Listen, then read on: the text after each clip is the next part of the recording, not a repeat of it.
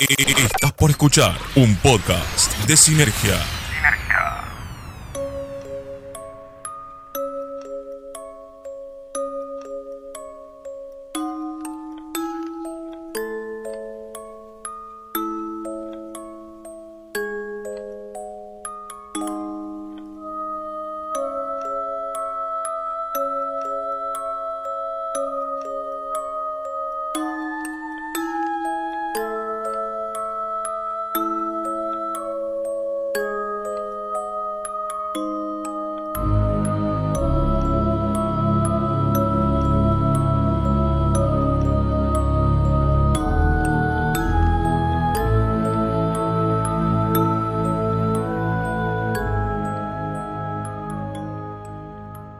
El árbol parecía petrificado.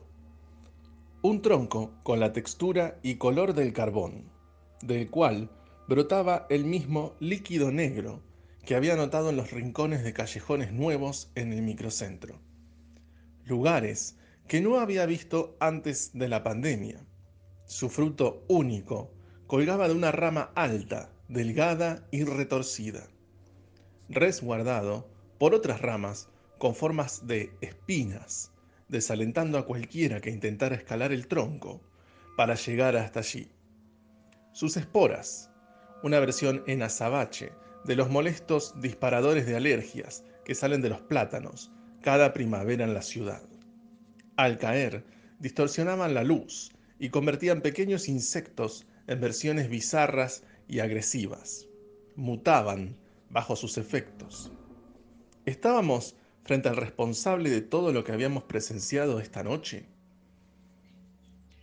Nos encontramos atónitos frente al gran árbol en el corazón de la manzana. ¿Cómo una serie de pasillos puede abarcar una manzana completa de la ciudad? Como nadie lo ha notado. ¿Cómo no nos dimos cuenta que esto era tan malo como lo que nos acechaba afuera? El yugo, ejercido por estos escondites, sobre quienes los recorren. Se vuelve un precio demasiado alto que se paga si desean permanecer, o en nuestro caso, sobrevivir. No dispusimos de mucho tiempo para investigar. El fruto goteaba y parecía absorber la luz del ambiente. Literalmente, se debilitaban los LEDs que ingresaban por las ventanas de ladrillo descubierto de 360 grados en este patio de luz. Este sería el lugar dentro de una película de terror donde podríamos escapar de la gran casa embrujada. Pero aquí era igual de peligroso el patio donde nos salvaría la luz del sol al amanecer que estar dentro de la fiesta. Le mandé un WhatsApp a mi amiga Ale preguntándole dónde estaba, si había salido de este lugar y cómo lo había hecho. Su respuesta me provocó un grito ahogado. Hace seis meses dejé de ir, me dijo, porque es muy peligroso. Antes que pudiera responderle, me rogó, salgan de ahí, ahora. Era oficial. Debíamos partir como fuera posible y en una pieza, una tarea cuasi imposible.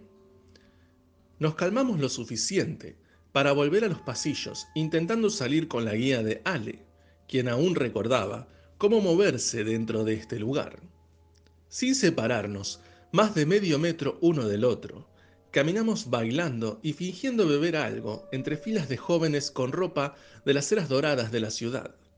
Cuando Rosario era una pasarela de moda en la peatonal Córdoba, cuando el país prestaba atención a los movimientos culturales de la ciudad, o cuando Charlie García iba a tomar algo al bar que lleva su nombre, en una zona de lugares legendarios, como Willie Dixon.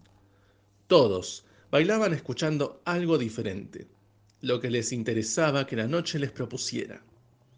En contraparte, veíamos cómo en los cuartos oscuros ingresaban o salían jóvenes hipnotizados cuyas remeras y camisas portaban manchas de Rorschach en sangre de las formas más variadas.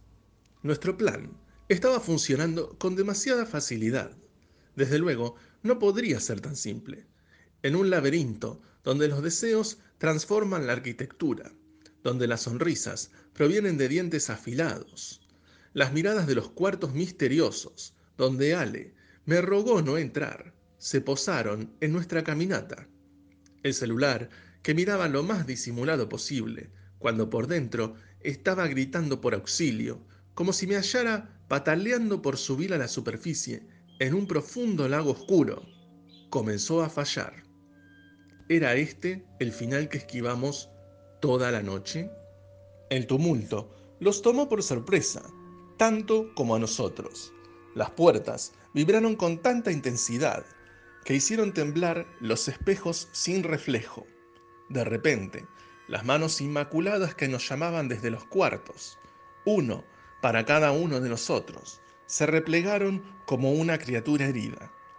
La llegada de esos espectros, vestidos de uniforme, figuras en sobretodos amarillos y luces de sirenas que se colaban dentro desde la puerta, rompiendo la mística de la pista. Estos seres se mostraban ansiosos por clausurar la fiesta, como sus contrapartes humanas destruyeron cada bastión de la noche rosarina antes de la pandemia. No pudimos evitar sentir alivio mezclado con un insólito sentimiento, angustia.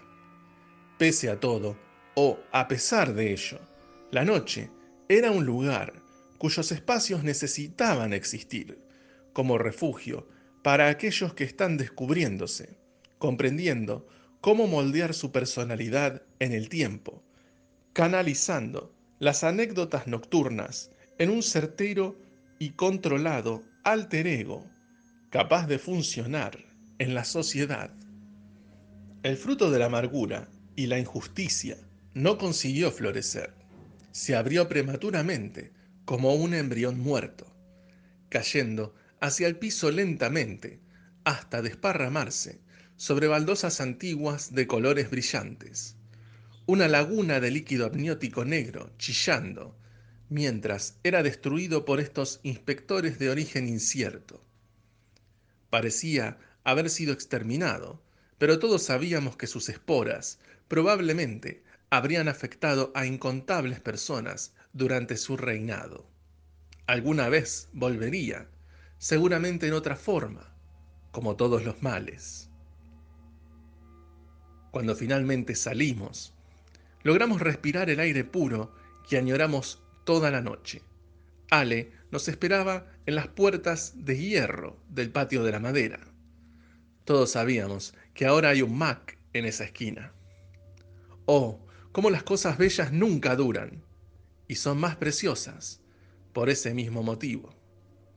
Saliendo de este plano, perderíamos contacto directo con la energía, el carisma, el peligro y desde luego la nostalgia manifiestos como un manto de energía pura que hicieron posibles todos nuestros anhelos.